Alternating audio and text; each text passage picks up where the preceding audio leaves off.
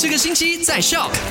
来到了星期三，二月三号，你好，我是 Alina，带你回顾一下昨天的麦快很准，跟你聊过的三件事。第一件事情就讲到我国呢，现在很多地方实行 MCO 或者 GMCO，本以为这个疫情会有好转的，但是发现好多人还是不遵守 SOP，看来一千令吉的这个罚款已经起不了作用了，不痛不痒这样子，所以呢，已经决定二月四号将会对于那些没有遵守 SOP 的人执行更严厉的惩。罚具体是什么惩罚呢？呃，过后会公布啦。所以如果想了解更多相信，留守麦好玩。第二件事情就跟你 update 了，昨天二月二号新增的确诊病例依然保持在三位数，一百二十一宗。如果想了解今天二月三号的新增确诊病例呢，继续留守麦好玩，或者去到 m y s t r o 的 FB 和 IG 都可以得到相关的资讯。那第三件事情呢，就是由我们这个卖助你木木木游戏环节，只要成功抢先 call in 进来，